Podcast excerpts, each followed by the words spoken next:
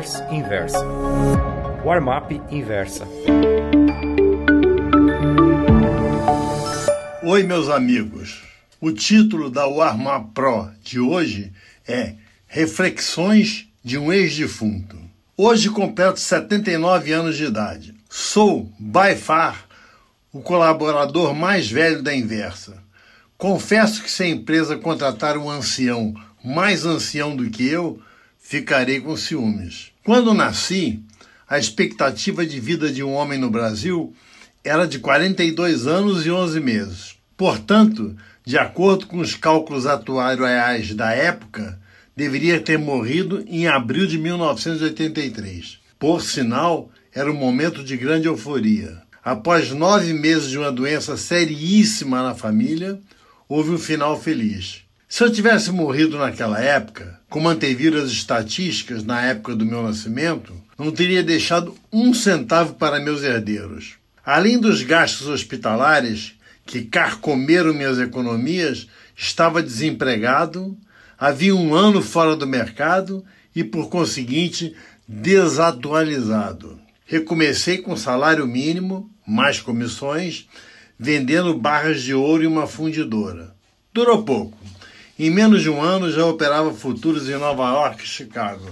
Atualmente, a expectativa de vida de um homem brasileiro é de 72,5 anos. Portanto, teoricamente, morri em novembro de 2015. Até que foi um momento legal.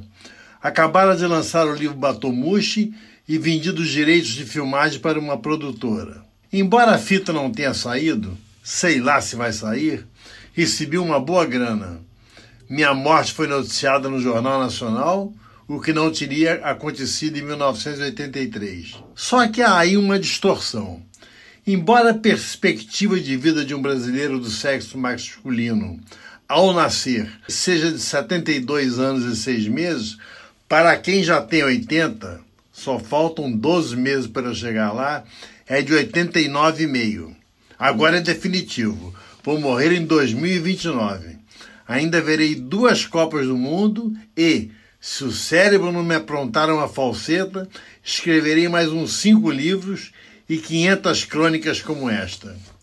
As trapalhadas de Trump e Bolsonaro andam provocando enorme volatilidade nas bolsas de valores. As quedas nos preços das ações são ótimas para quem quer formar com elas um patrimônio que lhes permita viver com conforto até o dia de passar para outra melhor. Melhor? Duvido. Peguem todos os cálculos que citei acima, pura masturbação mental, e dobrem, atualizando os números para os seus casos em particular. Se forem super conservadores, tripliquem. Mas não se esqueçam do mais importante: é nos títulos de renda variável que você vai se garantir. Uma boa vida e uma morte tranquila. Palavras de um ex-defunto.